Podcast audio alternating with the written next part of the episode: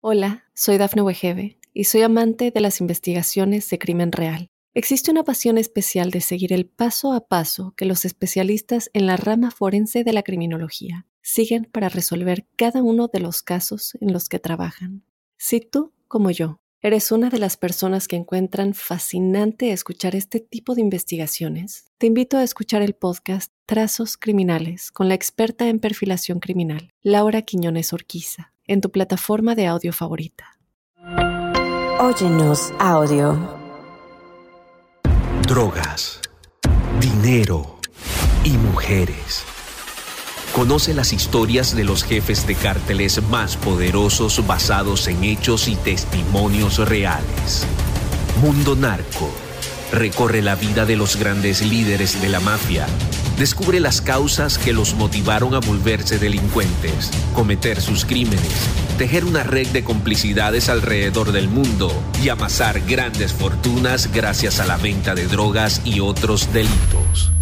¿Estás listo para entrar al mundo narco? Prepárate para un viaje a las entrañas del crimen organizado. Mundo Narco Bienvenidas y bienvenidos a Mundo Narco, un espacio donde recorreremos la vida de los grandes líderes de la mafia, las causas que los motivaron a volverse delincuentes, cometer sus crímenes, tejer una red de complicidades alrededor del mundo y amasar grandes fortunas gracias a la venta de drogas y otros delitos.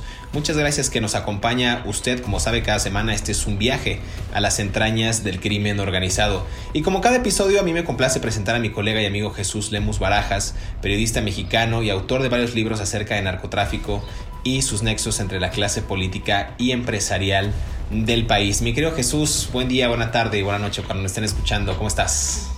¿Qué tal, mi querido José Luis? Siempre un gusto, un placer poder compartir contigo estos secretos de la mafia. Gracias a Mundo Narco, gracias a tu invitación y pues gracias a nuestra audiencia que nos sigue en estos podcasts para seguir contando y desvelando estos, estas historias que en ninguna otra parte las van a encontrar. Sí, la verdad es que hemos tenido una muy buena respuesta del público, de los podescuchas que les encanta pues entretenerse, digamos, pero más bien informarse de lo que está aconteciendo en este mundo de Lampa. Eh, les recordamos que hemos hablado de Joaquín el Chapo Guzmán, del Mayo Zambada, de Esparragosa Moreno el Azul, inclusive de Emma Coronel, Enedina Arellano Félix. Hay muchos episodios que ustedes pueden consultar, ya sea que nos escuchen en Spotify, en Apple Podcast, en Amazon Music o en iHeartRadio. Por favor, vayan, compártanlos y suscríbanse, denle seguir para que les llegue la notificación y sean los primeros en disfrutar de estas historias. Mi querido Jesús, vamos a hablar el día de hoy de un tema que ya nos aventamos, me parece que este es el cuarto episodio de Los Chapitos, este grupo criminal, una decisión del cártel de Sinaloa, también conocidos como los menores. Eh, lo componen, nada más para darles un, breve recordatorio, eh, Iván Archibaldo y Jesús Alfredo Guzmán Salazar, así como Joaquín y Ovidio Guzmán López, digamos los más destacados, los que más se han adentrado en, estas, eh, en estos negocios ilícitos del tráfico de drogas. Queremos adentrarnos a un episodio que fue muy sonado en los medios de comunicación. Recordarás aquel día cuando fueron secuestrados en agosto de 2016 eh, los hijos del Chapo mientras cenaban en este bar conocido como La Leche en Puerto Vallarta, Jalisco. Es un sitio, eh, según su portal, que está influenciado por tintes españoles, ambientado en su mayoría de color blanco. Hay mucha gente que va a ese lugar solamente a tomarse una fotografía y a subirla a sus redes sociales. Es un lugar muy, muy lindo. Cuando este comando armado irrumpe con lujo de violencia y ataca a los hijos del Chapo. Esas imágenes que estremecieron a este cártel de Sinaloa, Jesús. Yo creo que sí, José Luis. Creo que es algo bien importante que tenemos que detallarle también a nuestra audiencia, porque eh, seguramente la, gente lo escuchó y lo leyó en los medios normales de comunicación, en los extranormales como ahora, como este, esta red que estamos haciendo en esos podcasts, pues tenemos que decir que esa, el secuestro de Jesús Alfredo y de Iván Archibaldo fue el rompimiento.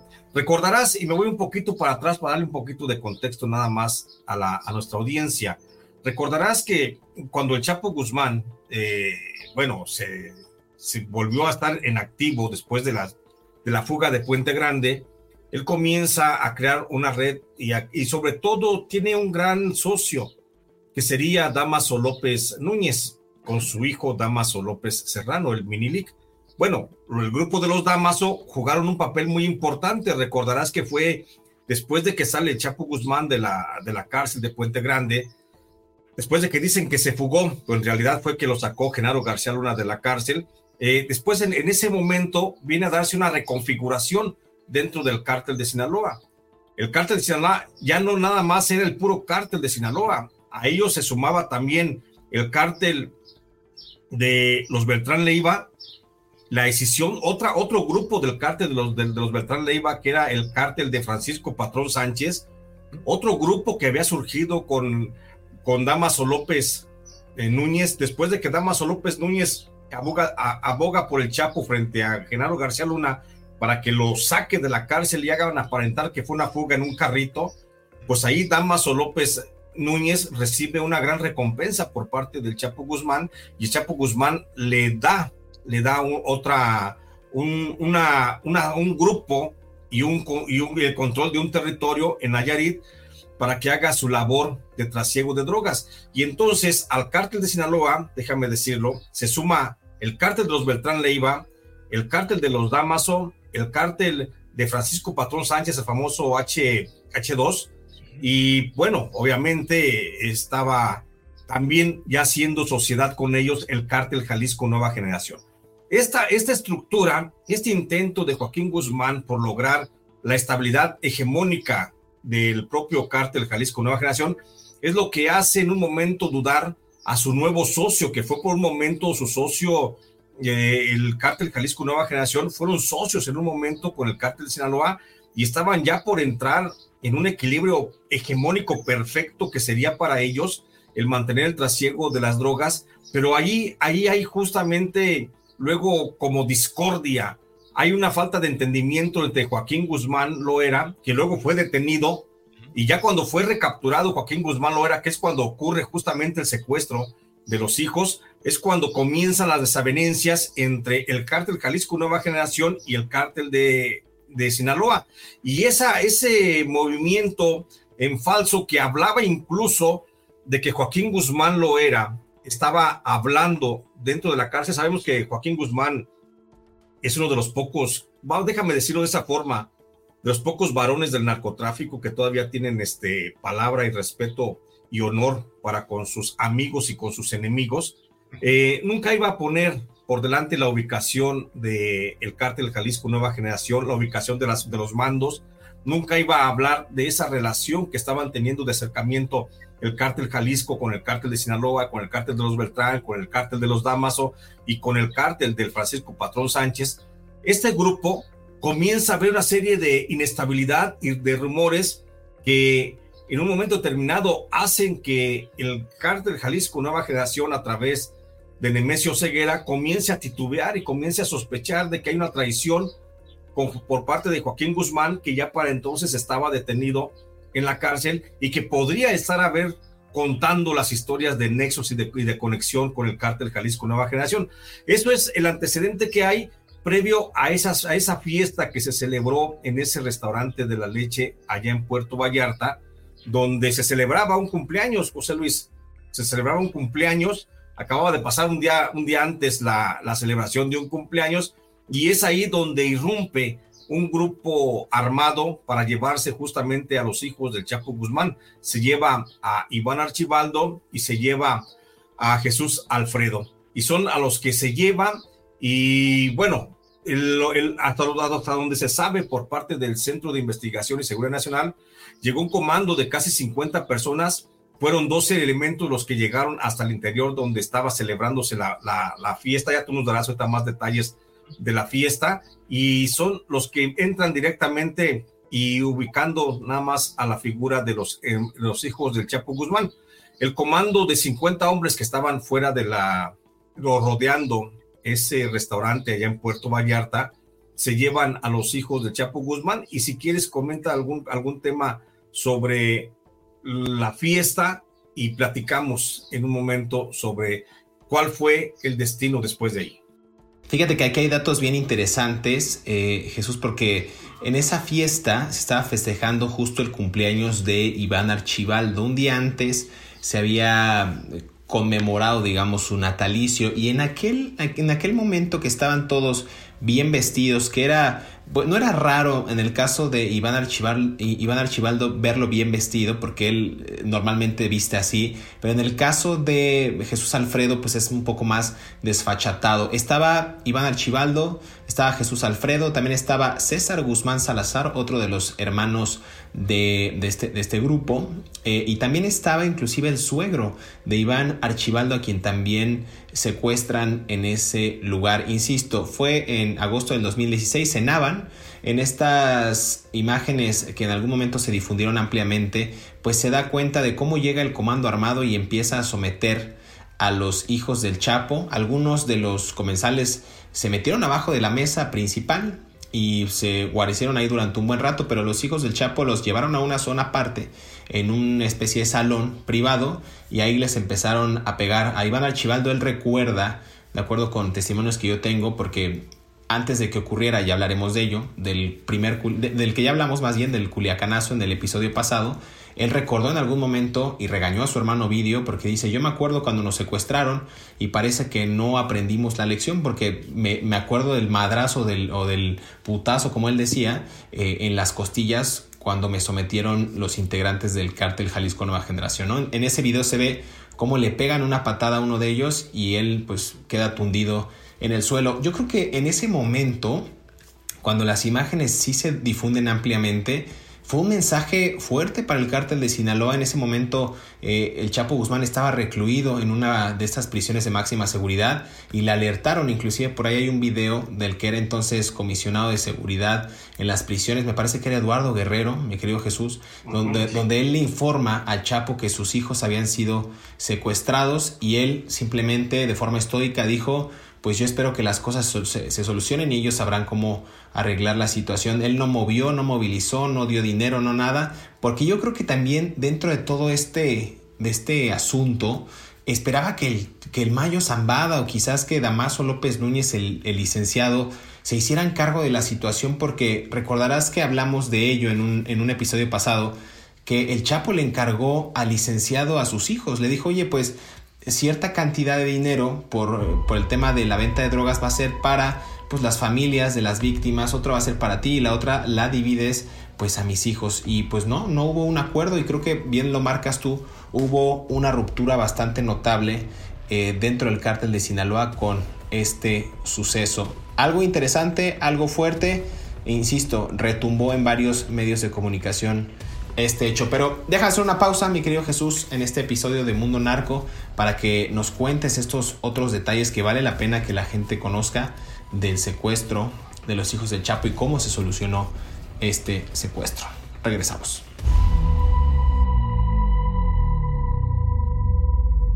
Hola, soy Dafne Wegebe y soy amante de las investigaciones de crimen real. Existe una pasión especial de seguir el paso a paso que los especialistas en la rama forense de la criminología siguen para resolver cada uno de los casos en los que trabajan. Si tú, como yo, eres una de las personas que encuentran fascinante escuchar este tipo de investigaciones, te invito a escuchar el podcast Trazos Criminales con la experta en perfilación criminal, Laura Quiñones Orquiza, en tu plataforma de audio favorita. El calor arreciaba en Culiacán, la capital del estado de Sinaloa en México. Los días de verano se estaban agotando, pero el otoño aún quería un poco de protagonismo.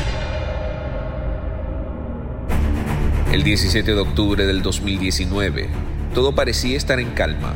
Unos minutos después de las 15 horas, dos docenas de soldados tomaron posición en uno de los barrios de más plusvalía de la zona conocida como Tres Ríos, y arribaron al predio donde se ubicaba Ovidio Guzmán López.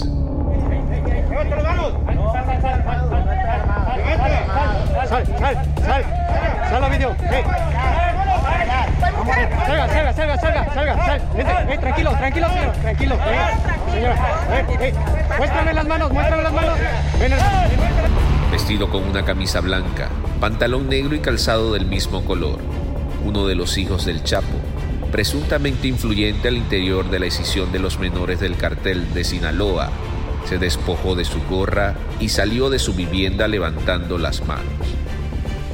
Al fondo, en su garaje, Las cámaras corporales de los elementos castrenses grabaron un par de autos de lujo con los que contaba el presunto capo. En años anteriores, José Luis Montenegro y Jesús Lemus documentaron en distintos trabajos de investigación el modus vivendi de los hijos de Joaquín el Chapo Guzmán. ¿Traes armas? preguntó un elemento castrense. No, yo no, respondió el ratón. Otro uniformado más expresó, habla con tu gente y dile que paren todo. Minutos después de intentar amagar al presunto capo, este cogió el teléfono y dijo, ya paren todo, por favor ya me entregué. Fue histórico. Por primera vez la ciudadanía pudo ser testigo de un operativo de los elementos castrenses durante la administración del presidente Andrés Manuel López Obrador, criticado por su pasividad en la estrategia de seguridad, pronunciando una y otra vez una frase que incitaba la paz y no la guerra. Abrazos, no balazos, decía una y otra vez. Ese día no solo hubo un derramamiento de sangre sin precedentes, sino que la ciudad sitiada por un cartel de la droga dio indicios de que el Estado mexicano sigue siendo fácilmente vulnerado por el crimen organizado.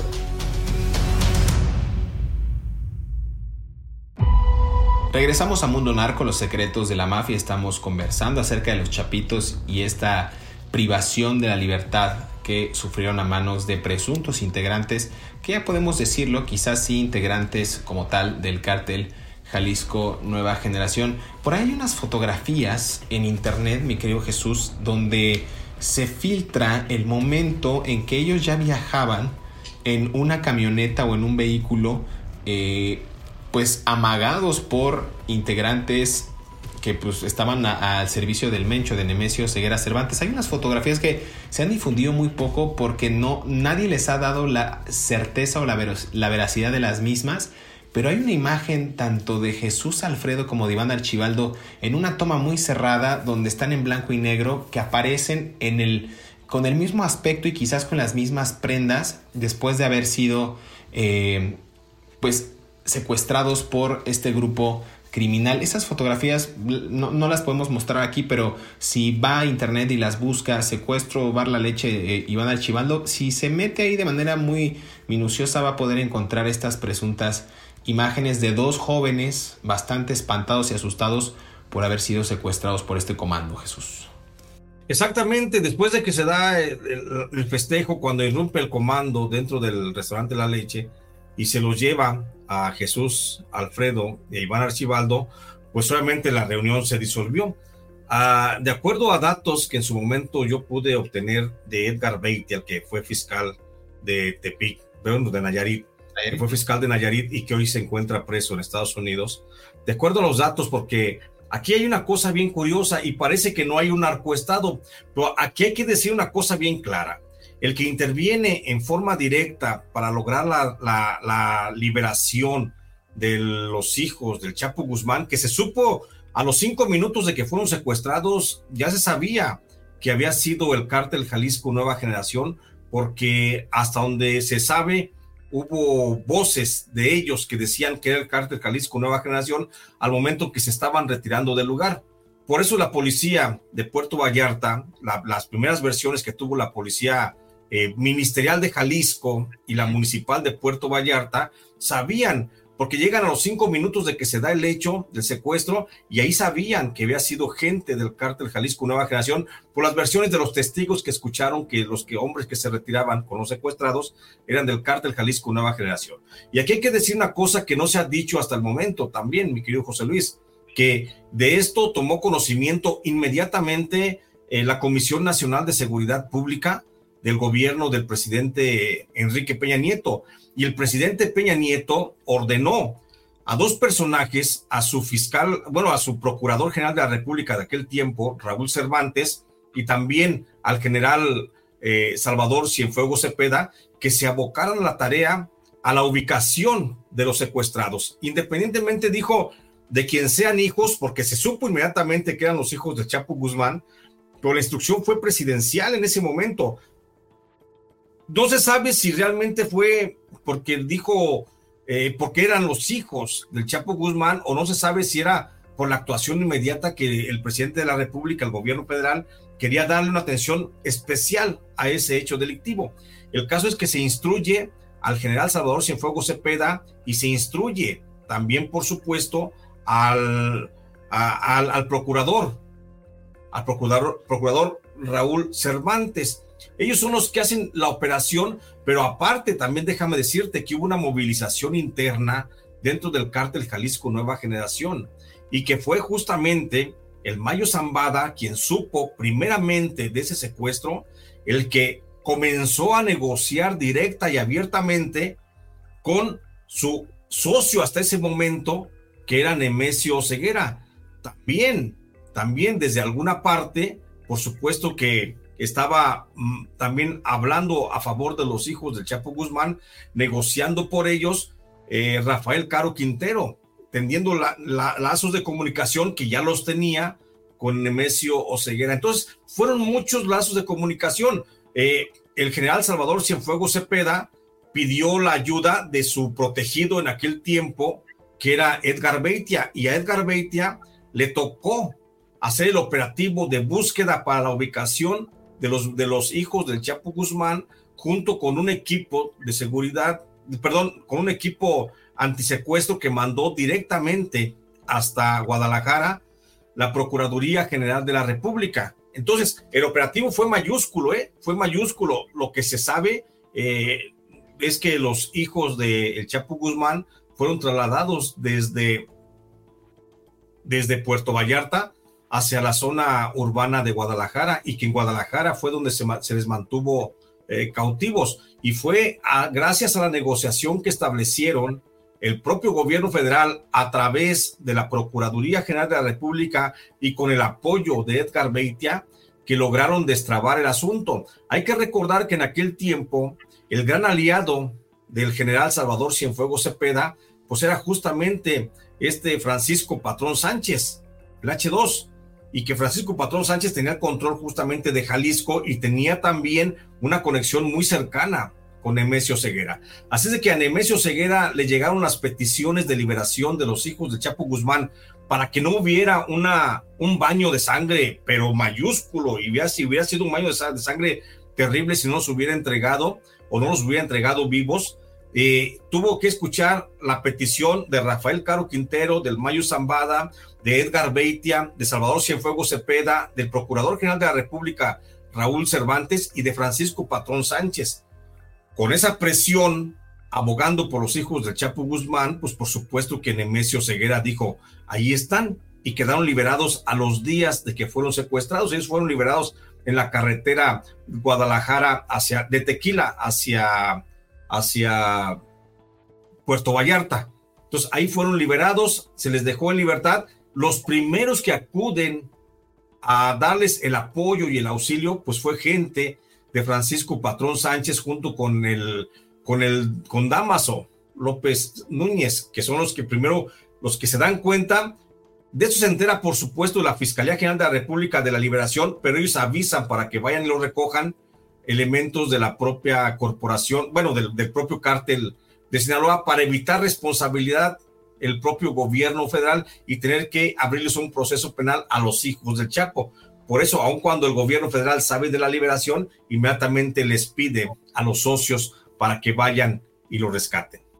Yo te voy a decir un dato que tampoco la gente sabía, que va incluido en un material que voy a publicar, que en ese momento en el secuestro del bar La Leche en Puerto Vallarta también estaba Ovidio, pero él se salió antes del lugar porque iba acompañado de su esposa que se sentía mal y regresaron al lugar donde se estaban hospedando de manera express. Eso es lo que a mí me comentaron por ahí una fuente cercana y también hubo otra persona que me dijo tal cual no obedecieron al señor M, refiriéndose al Mayo Zambada. Y él habían hecho también supuestamente recomendaciones a los hijos del Chapo para que no se acercaran a esa zona y ellos fueron, pues no, no digamos que sin el permiso o sin el aval del Mayo Zambada, pero no acatando una posible recomendación de que la zona estaba caliente. Recordemos que en, años pasados, en décadas pasadas, eh, Cuernavaca, por ejemplo, o el estado de Morelos, fungía como una casa o como un lugar de descanso para ciertos cárteles de la droga, ¿no? Era como una zona neutral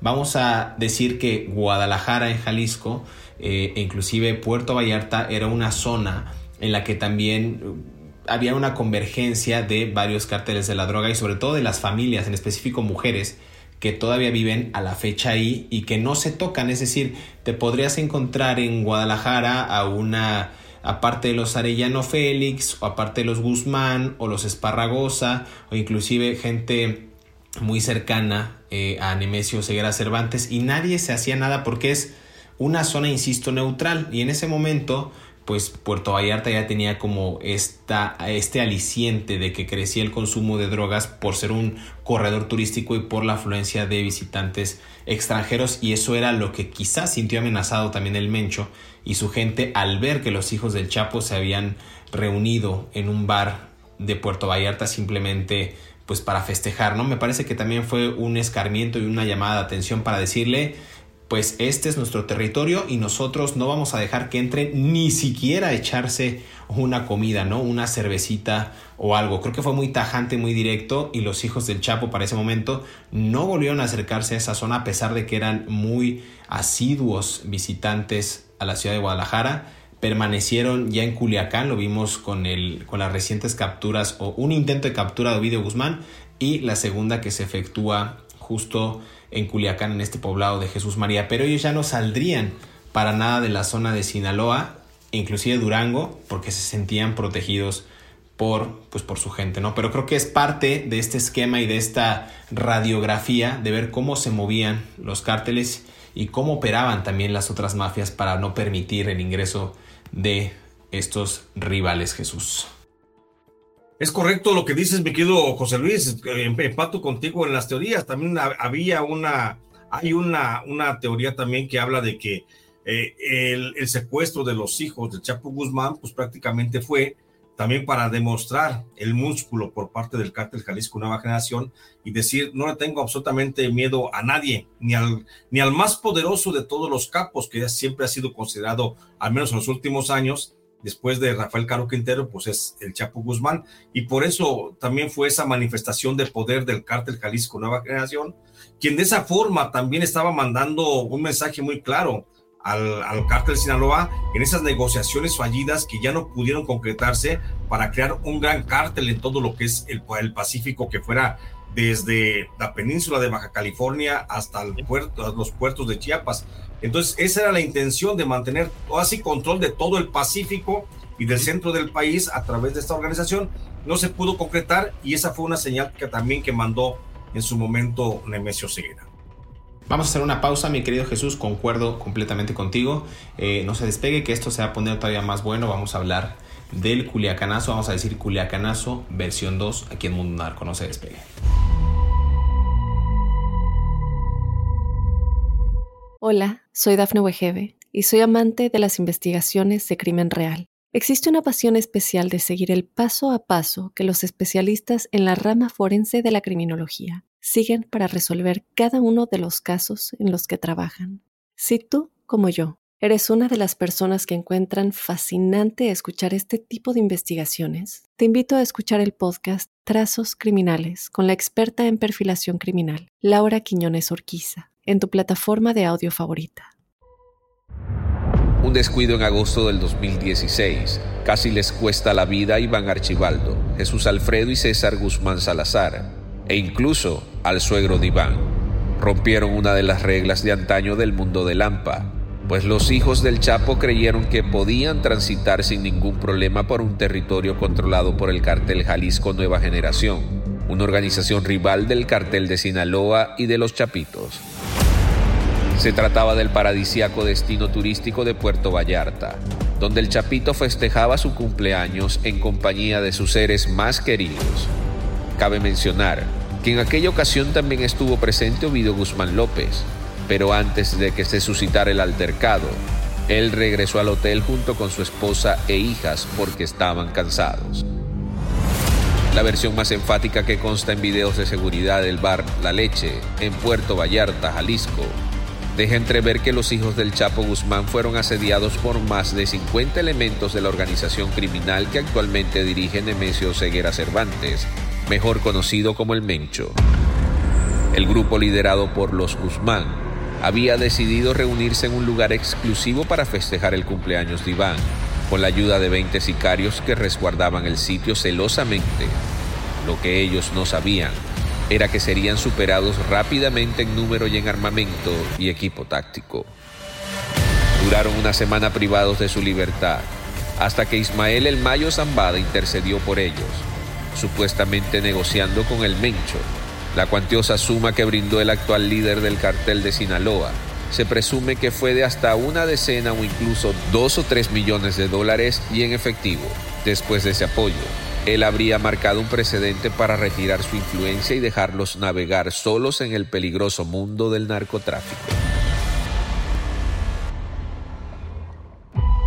Regresamos a Mundo Narco, los secretos de la mafia en este último bloque acerca de los chapitos. Fíjate, mi querido Jesús, que después del rescate de este, de este evento, digamos, fatídico para el cártel de Sinaloa, del secuestro del bar La Leche, eh, hay algunos, hasta la fecha se desconocen los acuerdos que hubo entre el Mayo y el cártel Jalisco Nueva Generación como tal, ¿no? O sea, los acuerdos eh, no sé si tácitos, escritos, acordados, o sea, lo, que hubo no se sabe más que ellos que tienen pues la, palabra y ahora sí como decimos los pelos de la burra en la mano. Aquí hay algo muy cierto, los chapitos estuvieron agradecidos con, con el Mayo, pero por poco tiempo hay un, hay un evento que yo quiero destacar y que marco quizás como una parte de la ruptura y creo que son varios, son varios que se concatenan digamos, pero en junio del 2021 eh, este grupo de los Chapitos asesinan a un hombre de 28 años conocido bajo este apodo del Morgan. Esto eh, habría ocurrido en un poblado que se llama Luis B. Sánchez en Sonora y emularon, pues digamos que las viejas prácticas de los Zetas, del Cártel del Golfo y otras organizaciones que hacían alarde de estas matanzas pues bastante explícitas. Y los hijos del Chapo dejaron un narcomensaje junto con el cadáver todo el, y lo voy a leer porque lo tengo aquí, que es parte de una investigación bastante grande eh, que estoy realizando, todo el que apoya al ruso, Isra Piña, Pabli, Mario Cabezón y Altochín, el Huasteco y Omega, les va a pasar lo mismo. Y firmaba JG Joaquín Guzmán. Eh, somos los menores, nosotros no matamos inocentes decían, como hablando a nombre del padre, pero también hablando de su organización. Atentamente, la Chapiza 701. Y aquí hay algo interesante, y, perdón que me extienda tanto, pero lo que no contaban los hijos del Chapo es que ese tal Morgan era uno de los operadores más importantes del Mayo Zambada. Entonces, junto con Jesús Alexander Félix, mejor conocido como el ruso, eran los operadores más fuertes del Mayo Zambada y los hijos del Chapo, sin, digamos, una muestra de agradecimiento, matan a este sujeto y quizás también ahí empieza una fractura bastante fuerte y una división entre estas dos fracciones, la de la Malliza, digamos, o del Mayo Zambada con la de los Chapitos. Yo, yo creo que es parte de, pero creo que tú tienes más datos respecto a... Yo creo, yo creo que sí, sí, sí vamos sobre la misma ruta, José Luis, porque después de que los chapos, son, los chapitos, son liberados de la, del cautiverio y que los recogen y los llevan y los resguardan, ellos, eh, pues, en una especie, no sé, síndrome de Estocolmo, no sé, quedan, quedan ni siquiera peleados con el cártel Jalisco Nueva Generación, quedan más bien resentidos con el propio Mayo Zambada, aun cuando reconocen que fue el Mayo Zambada el que intervino, entre otros como Rafael Caro Quintero, que intervinieron para que les respetaran la vida, queda una especie de resentimiento porque ellos querían que la negociación hubiese sido más rápida. No se sabe cuál fue el trato que les dieron en cautiverio a los muchachos. No se, no, no, no se estableció todavía de manera precisa. De hecho, de ellos no hay, no tengo yo ninguna, ninguna versión, ni siquiera vertida en lo más íntimo de su círculo, para saber cómo los trataron, cómo estuvieron, cómo fueron los días de cautiverio. Ese es una, laguna un tanto oscura que tenemos ahí, de que no sabemos qué pasó en, los, en el cautiverio, tampoco sabemos dónde estuvieron, justamente en qué parte de Guadalajara estuvieron en ese cautiverio, ni cómo los trataron. Pero lo que sí es de resaltar es que cuando eh, a Jesús Alfredo y este Iván Archibaldo salen del cautiverio, eh, son liberados, pues ellos más que resentirse con los que los detuvieron, manifiestan un resentimiento muy claro, muy fuerte hacia el Mayo Zambada, que fue el que ayudó a liberarlos. Además, el hecho de ya, ya quedarse en libertad, ya volverse otra vez, volver a, sus actividades cotidianas, les reviste como de una, de una soberbia increíble a, estos muchachos. Te digo sobre todo por Jesús Alfredo, que es muy, muy, muy violento, no, no sabe contener la ira, y, y él mismo comienza a decir, a hacer manifestaciones de poder abiertas ante los señores del narco, como son Rafael Caro Quintero, como es el propio este, Mayo Zambada o como es la gente de El Azul. ¿Por qué? Comienzan a, tomar posiciones dentro de Sinaloa que estaban plenamente identificadas como controladas por estos, estos socios del cártel de Sinaloa. Uno de esos puntos, no me dejarás mentir, es la cárcel de Aguaruto. Claro. Eh, ahí en la cárcel de Aguaruto es donde justamente focalizan la posibilidad los chapitos de mantener el control. Recordemos que ahí en la cárcel de, de Aguaruto estaba un hijo del azul, también de nombre Juan José Esparragosa. Ahí, ahí justamente tratan de mantener el control, que es justamente lo que decías. El grupo de Alexander Félix eh, mantenía el control de la cárcel, eran operadores de el Mayo Zambada y estos muchachos, los hijos del Chapo Guzmán, eh, rompiendo cualquier eh, canon establecido de lealtad, pues van contra ellos. Y por eso se da el rompimiento. El rompimiento de los chapos después, de los chapitos después de la liberación, no nada más es con el cártel de, o con la fracción del Mayo Zambada y la fracción de El Azul de Juan José Esparragosa, sino que también es con el cártel de Rafael Caro Quintero. Le comienzan a, también a ejecutar algunos operadores, le comienzan a evidenciar las relaciones que tiene con el propio Estado Rafael Caro Quintero y lo obligan prácticamente a la huida hacia la parte norte del, estado de Sinaloa para, ubicarse ahí es donde van a ser luego posteriormente el cártel de Caborca. Pero también a esto hay que recordar que los chapitos también van en una guerra abierta contra los Damaso y se enfrascan en una guerra abierta contra, contra el Minilic, Damaso López Serrano, y se van otra vez. Entonces los, los, chapitos comienzan a ver una serie de frentes. Eh, al, pelear con Rafael Caro Quintero, pues comienzan a, golpear a su principal socio de Rafael Caro Quintero, que era el grupo del Mochomito. Y con ello también se confrontan con el cártel de los Beltrán Leiva, que eran sus socios. También después de la muerte de Alexander eh, Félix, se confrontan con el cártel del Mayo Zambada, se confrontan con la fracción del cártel de Juan José Esparragosa, terminan confrontándose, como ya lo dijimos, también con el cártel de los Damaso, enfrentando al Minilic, a Damaso López Serrano, y terminan también, bueno, en una guerra abierta, que sería el último flanco que tienen, el que abren contra el cártel Jalisco Nueva Generación. Entonces, aquella cohesión que se estaba dando, que se estaba dando ya entre el cártel de Sinaloa otra vez para volver a la preponderancia del mundo del narcotráfico, son los capítulos que la vienen prácticamente a despedazar al abrir su propia guerra, te digo, por decisiones, este, yo pienso tal vez no fincadas en la realidad, sino más bien partida o que partieron del, del ánimo de ellos mismos, de los chapitos, para que se rompiera toda esa unidad que había tanto luchado por ella, justamente Joaquín Guzmán lo era. Fíjate que ahí tú mencionas algo de lo cual yo concuerdo completamente contigo, que se inicia una guerra o se desatan con, no digamos guerra, pero conflictos muy notorios al interior del cártel de Sinaloa por eh, a manos o por los chapitos, pero por cuestiones muy, vamos a decirlo, muy estúpidas al interior de las organizaciones. Tú decías que había ciertos ataques al cártel de Caborca y afectaba a Caro Quintero y, a los Beltrán, ¿no? Decías que atacó al, al, ruso y que mató a este, a este otro muchacho y afectó a la gente del Mayo Zambada. Entonces, pero sin fundamento, inclusive con los Damaso, que hubo un enfrentamiento duro y ellos tenían un pique o un roce o un conflicto casado con Damaso López Serrano, el Minilic, inclusive por conflictos de amores. O sea, te estoy hablando de que había quizás roces o peleas por cosas inocuas, por cosas que ni siquiera valían la pena hacer, vamos a decir, eh, de lo personal, pasarlo al tema del negocio.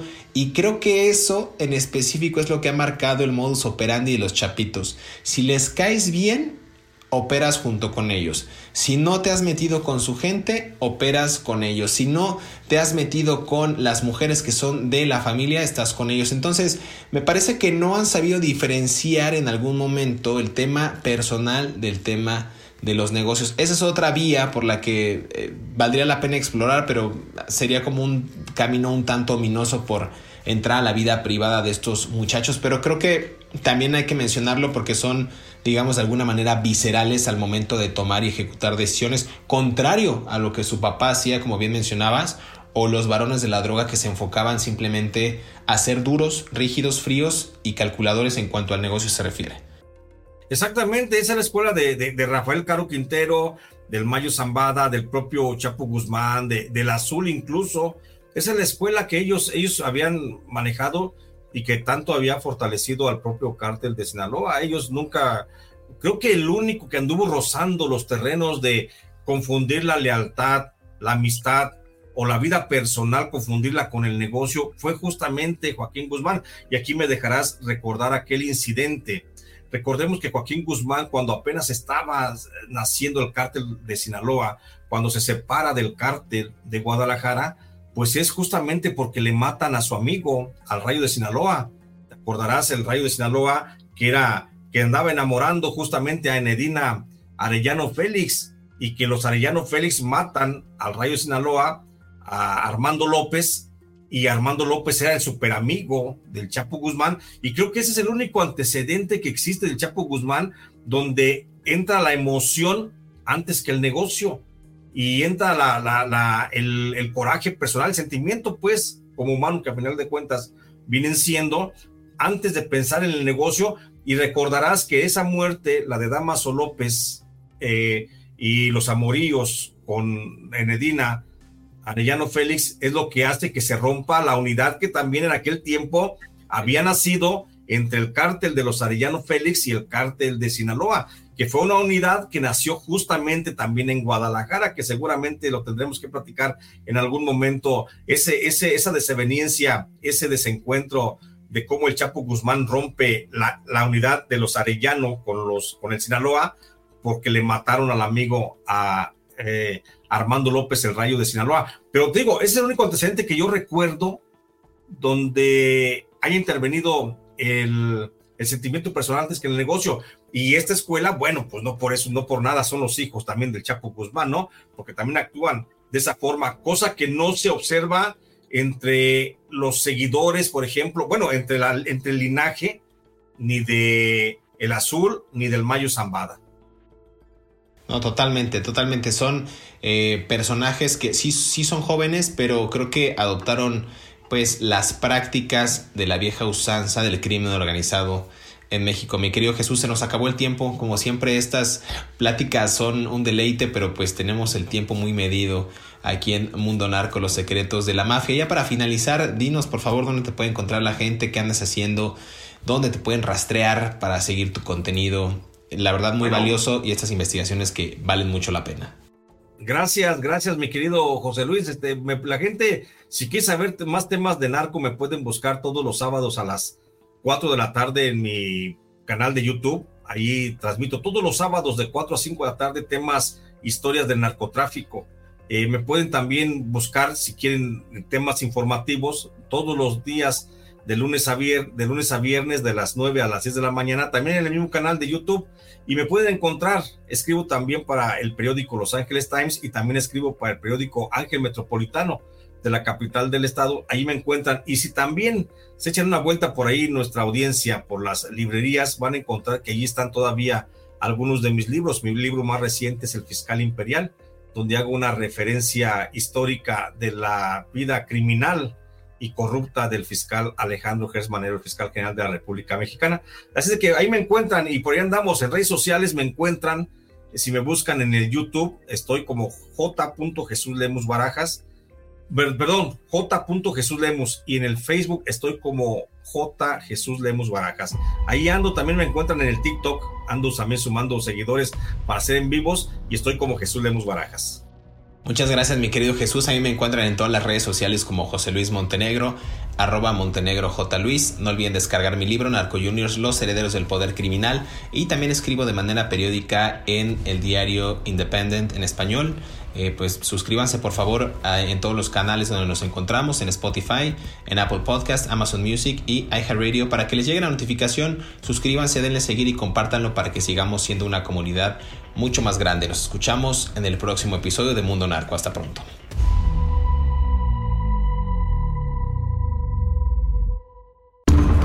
Las diferencias entre el Mayo y los Chapitos se habrían acentuado en el 2016 cuando Vicente Zambada Niebla, el Vicentillo, testificó en contra del Chapo en el juicio del siglo en Nueva York. Y aún más, cuando en la primera detención de Ovidio Guzmán, Zambada García no participó en el rescate y dejó a su suerte a los hijos de su compadre, al que fue leal hasta antes de su extradición. Según fuentes cercanas a los hijos de Guzmán Loera, Zambada García les habría advertido que trabajaran en conjunto y dejaran de hacer una guerra absurda con él, contra su tío Aureliano Guzmán Loera, el guano, su prima Aureliano Guzmán Araujo, el guanito, y con todas las células criminales aliadas a la malliza. Ellos se negaron. El Mayo ya no tendría la misma deferencia para los jóvenes capos. En algún momento de esta historia de traiciones y venganza, los hijos del Chapo le hicieron llegar un mensaje al Mayo de manera indirecta. Nosotros no pedimos que nos salvaras. La misiva cayó en los oídos de Zambada García, quien los comenzó a ver como una amenaza y posibles rivales del negocio del tráfico ilícito de drogas. Si te gustó este episodio, active el botón de seguir en la plataforma que nos estés escuchando, ya sea en Spotify, Amazon Music, Apple Podcast o iHeartRadio. Mundo Narco es un producto original de Mundo Now, todos los derechos reservados.